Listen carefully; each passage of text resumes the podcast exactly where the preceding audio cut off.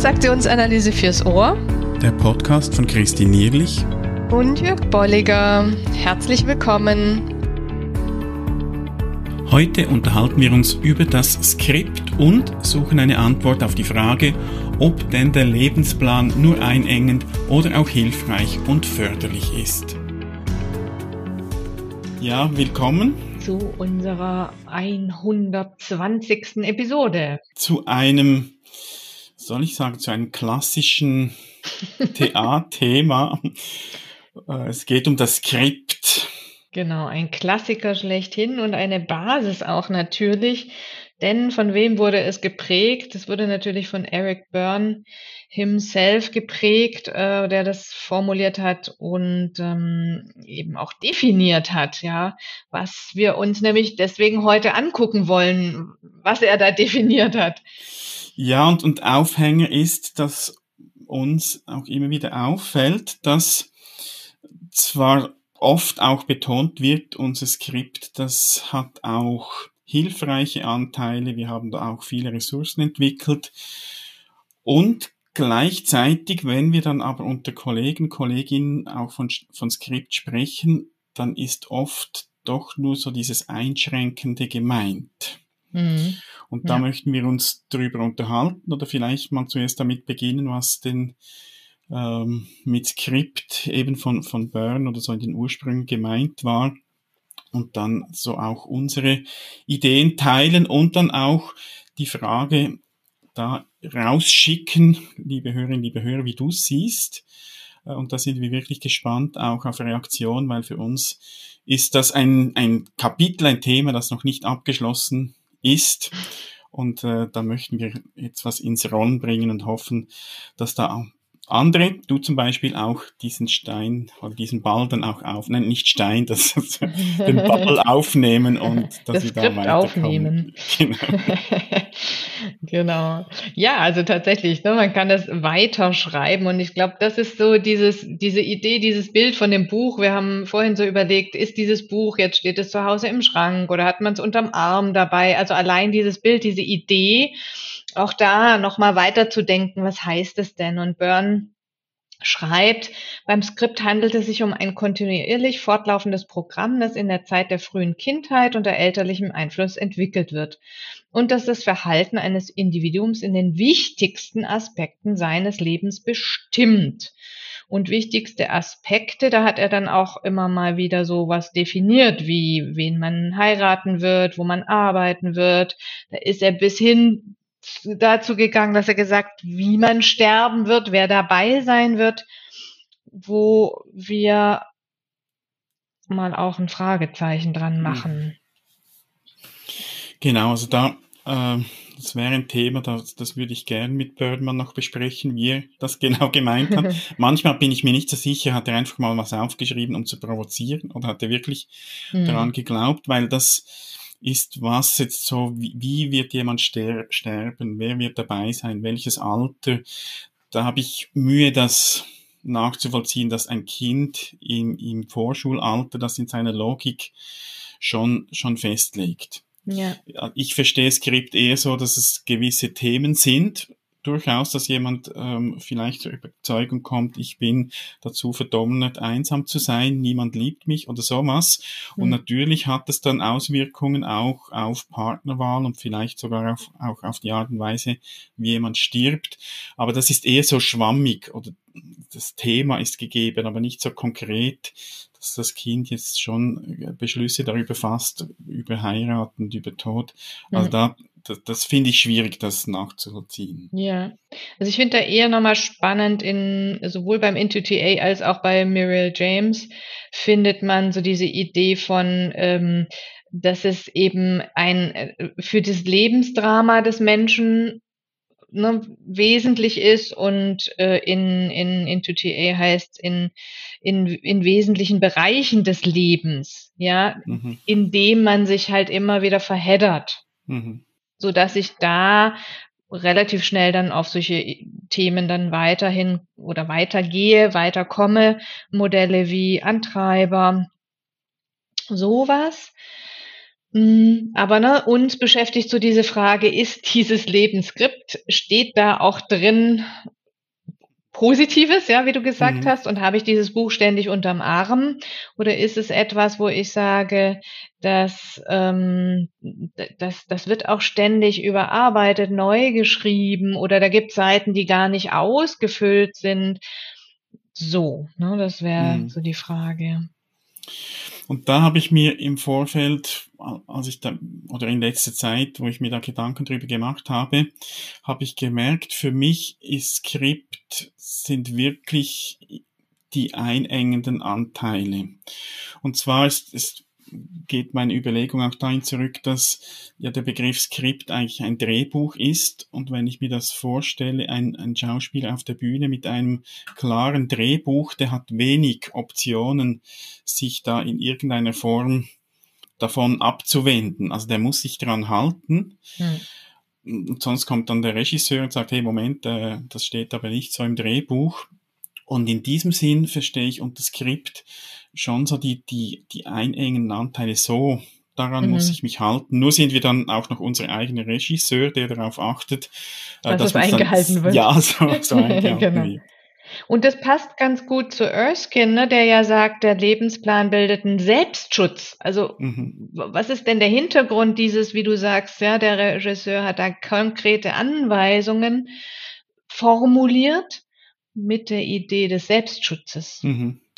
Und das finde ich, finde ich schon auch wichtig zu sehen, dass, dass das nicht heißt, dass, dass man jetzt dieses Drehbuch ganz zwingend einfach ganz weglegen muss, sondern das kann ja schon auch Sicherheit und Orientierung geben. Nur wenn es um die persönliche Entwicklung geht oder auch alles, was wir unter Autonomie verstehen, auch Beziehungsfähigkeit, da wird's hinderlich, da, da grenze ich mich ein, wenn ich mich zu äh, starr an dieses Drehbuch halte. Und, und da sagt ja dann schon Vanita English, ja, Skript, das hat auch positive Anteile, ist nicht nur negativ. Und, und da finde ich ja, wir, wir haben viel Gutes sicher auch selbst entwickelt in der Kindheit von unseren Bezugspersonen mitbekommen. Nur bezeichne ich das dann nicht als Drehbuch, sondern es ist eher dann das, das Potenzial, das sind Ressourcen, die ich zur Verfügung habe, äh, fürs Hier und Jetzt. Und das ist für mich so diese Trennung, dass ich schon denke, wir haben viel Gutes mitbekommen, aber Skript ist für mich einengend. Hm, also eher so wie das kleine rote Büchlein, was man mhm. rauszieht, möglicherweise ja. in, in, ja, wir sagen ja oft auch Stresssituationen, ne? und dann mhm. wird es aber leider das einengende kleine Büchlein genommen, anstatt zu sagen, ich habe da verschiedenste Optionen, die ich jetzt nutzen könnte, mhm. wenn ich nicht diese einschränkende ja. Idee hätte oder dieses eben kleine rote Büchlein hätte.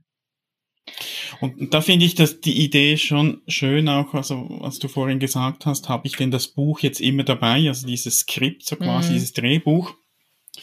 So die Vorstellung, dass man das, also wenn ich stark noch skriptorientiert lebe, habe ich es wahrscheinlich immer dabei, da kommt eine Situation und da schaue ich mal im Drehbuch, wie, wie habe ich mich jetzt zu verhalten. Und so die Entwicklung, wenn ich mich Richtung Autonomie entwickle, heißt das, ich kann das vielleicht zu Hause ins Bücherregal stellen. Ich weiß, da gibt's was. Ich kann zwischendurch auch mal nachlesen, aber ich bin nicht, ich, ich zwinge mich nicht mehr, mich da immer daran zu halten. Oder ich habe Teile davon schon mal im Bücherregal. Das ist ja dann auch noch äh, ein Aspekt. Sehr selten so, dass man das ganze Skript überhaupt nur schon erfasst mm. oder verändert, sondern sind immer Aspekte. Mm Teile davon. Und du hast mal so ein Bild gebracht vom, vom Impro-Theater, ja. Das mhm. heißt ja dann, diese Ressourcen, die du dabei hast, die sind eigentlich dazu da, jetzt eher sowas wie Impro-Theater zu spielen mhm. und nicht so eine, so eine konkrete, sehr detaillierte Vorstellung von, wie muss mhm. ich mich in einer Situation wie dieser mit anderen wie diesen, ja, um mal diese Definition mhm. dann da auch ähm, aufzugreifen, ver, verhalten. Ja, sondern eher zu gucken, was passt hier, was könnte ich mhm. nutzen, ah, wie reagiert der andere und was, was kommt denn dann als nächstes dabei raus. Ja, ja. und das ist wirklich spannend. Also ich habe schon ein paar Jahre her, aber da habe ich ein paar Jahre Impro-Theater gemacht, also als Theatersport. Da gibt's ja wirklich Disziplinen. Ähm, und die sind vorgegeben. Da ist noch irgendein Thema, je nach Disziplin ein Thema vorgegeben oder irgendein Aufhänger. Und was dann geschieht, das entwickelt sich mit diesem Team, das dann aktuell auf der Bühne steht. Und da ist jetzt alles gefragt, was wir unter Autonomie verstehen. Ich muss Bewusstheit zeigen, ich muss wahrnehmen, was geschieht, was machen andere. Teilweise nur auch schon kleine Bewegungen oder Körperspannungen von anderen geben mir ein gewisses Signal. Ich brauche sehr viel Spontanität, weil ich eben kein Drehbuch, gerade kein Drehbuch habe, niemand, der mir sagt, jetzt geht die Handlung so, sondern das entwickelt sich. Und es braucht Intimität, es braucht äh, im Kontakt sein mit den anderen auf der Bühne, um, um mit den, und man kann sich ja nicht absprechen, sagen, wir machen jetzt die Handlung so, sondern es, es entwickelt sich. Und das ist enorm spannend. Und ich ich, ich finde das wirklich ein schönes Bild, auch so als Gegenstück zum Skript, als Drehbuch mit ganz klarem Handlungsablauf. Dieses spontane, äh, kreative, und da sind wir auch wieder beim Begriff ko-kreativ, das entwickelt sich dann auch gemeinsam. Und es gibt aber trotzdem einen Kontext, es gibt Vorgaben, und das ist ja im Leben auch so, wir sind in Situationen, da geschieht was, das können wir nicht beeinflussen. Und deshalb die Frage dann, wie gehe ich damit um? Brauche ich dann eben mein Rollenbuch, meinen Text? Oder habe ich die Ressourcen auch da mit Spontanität, mit Bewusstheit und mit Intimität auch reinzugehen und, und mich der Situation zu stellen? Hm. Ich finde es ganz schön, weil es passt so auch zu diesem eben, was Vanita English dann sagt, dass sie so sagt, das ist eine, eine sehr komplexe Zusammenstellung. Ja, das finde ich erstmal nochmal mhm. einen guten Gegenpol zu diesem einfachen, in Anführungszeichen, Skript und dann mit so dieser Idee, einige Seiten sind logisch aufeinanderfolgend und einige nicht. Das mhm. finde ich auch sehr schön, ja. Also zu sagen, wenn ich das, wenn ich denke möglicherweise, das ist logisch, merke ich vielleicht an der einen oder anderen Stelle halt, ne, mhm. hoppala. Oder und eigentlich sollte ich selber bemerken, aber dadurch, dass eben dieser unbewusste Lebensplan ist, fällt es mir nicht auf, anderen vielleicht schon. Mhm. Und dann so diese Idee mit, magischen Kehrseiten und Vermutungen und eben diesen positiven und negativen. Ja. Und was sie natürlich vor allen Dingen fokussiert, ist diese Idee von, statt das zu bejammern und zu sagen, das ist so und ist nicht veränderbar und ich bin halt so, sagt sie eben, dass es ein Prozess ist. Und auch mhm. da bringt sie dieses Stichwort, was du gerade gebracht hast, ne, der Kreativität. Also ich kann kreativ ähm, und das ist ein Ausdruck der Menschen, menschlichen Kreativität. Und damit heißt es aber auch, ähm, das ist vielleicht fa fantasievoll mal entwickelt und ich kann aber auch fantasievoll damit jetzt umgehen. Hm, ja. Und ich, ich finde diesen Aspekt vom Nicht-Bejammern ja auch sehr schön, weil das Skript hat ja tatsächlich mal eine, eine ganz wichtige Bedeutung gehabt. Es, es hat uns unser, letztlich unser Überleben gesichert. Nur haben wir heute andere Möglichkeiten, aber es bringt nichts zu sagen, ach, wie schlimm, dass das jetzt ist, dass mein Skript so aussieht, sondern sagen, es ist so, ich kann an der Vergangenheit nichts ändern, aber was ich jetzt machen kann, ich kann neue Wege finden, mit, mit unterschiedlichen Situationen umzugehen. Und dann wird es auch nicht mehr so ein, ein Feindbild sondern es ist ein Teil von mir, der tatsächlich manchmal einschränkend ist und da habe ich aber die Gelegenheit und die Möglichkeit, etwas zu unternehmen. Weil es ja, und das finde ich das Schöne auch an der Idee vom Skript, dass das Kind ja das entscheidet und gestaltet und es wird nicht einfach von Eltern ähm, mhm. verordnet, so quasi, wir verordnen dir das Skript. Natürlich haben Eltern und Bezugspersonen Einfluss, aber es ist jeder Mensch, der das selbst entwickelt. Das heißt, man kann es eben auch später verändern. Ja. Manchmal braucht es etwas mehr. Klar, ist nicht immer so einfach. Aber grundsätzlich gibt es da Möglichkeiten, auch etwas zu tun und zu unternehmen. Da knüpft dann so die Idee von Almut Schmale-Riedel an, zu sagen, es ist aus einer, aus einem kindlichen Entwurf entstanden und damit hat es auch eine kindliche Logik, ja, also mhm. damit auch an der einen oder anderen Stelle unrealistisch, unlogisch, begrenzend, ne, und gleichzeitig aber eben auch so dieses, aha, dann kann ich was draus machen, mhm. ja. Mhm. Da setzen dann wiederum Bettine, Hanne und Dörte an und sagen, deswegen ist Schreiben, Umschreiben, Überarbeiten eigentlich so ein ständiger Prozess, der, der entlang geht, ja, der, der uns ähm, dann begleitet. Also zunächst mal das Kind und, und dann aber auch quasi uns, uns selber. Sie fokussieren nochmal viel stärker diese Orientierung. Also das gibt mir eine Orientierung, ja. So Säulen in der Welt. Also das ist dann eher wie so ein wirklich Buch, was im Schrank steht, wie du gesagt hast, wo ich mal zurückgreifen kann drauf.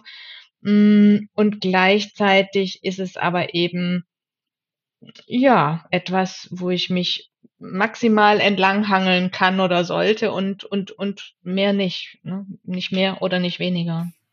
Und ich, ja, ich, und ich denke, da, da ist wirklich der Übergang manchmal auch fließend zwischen tatsächlich hilfreicher Orientierung mhm. und dann aber auch zu starrem Rahmen, der, der mich dann eben einengt. Ja. Und ich glaube, das, das ist für mich so das Thema auch von, von Skript, darauf zu schauen, wo sind Themen, die mich einengen. Mhm. Und das heißt dann auch, ich muss nicht mein ganzes Skript irgendwie ergründen und herausfinden, was da alles noch drinsteht, sondern da mal hinschauen, wo ich merke, da wird es zu eng, da komme ich immer wieder in ähnliche Situationen, ich stoße immer wieder an. Da mal hinschauen und mal schauen, in welcher Form und was, was da nötig ist, auch etwas zu verändern, um eben mehr, und da nehme ich das Bild nochmal, mehr äh, Impro-Theater machen zu können im Alltag. Das heißt eben Bewusstheit, Spontanität, Intimität als, als Ressourcen oder auf diese Ressourcen zurückgreifen, die wir da sicher auch entwickelt haben, um auch herausfordernde Situationen zu bewältigen.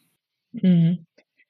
Und ne, man könnte es auch noch angucken von der Seite, so, das ist ein Narrativ, also was, äh, was ist das, was ich immer wieder über mich erzähle und damit auch so eine, so einen Rand festhalte selber. Also man kann es auch von unterschiedlichen Perspektiven nochmal angucken.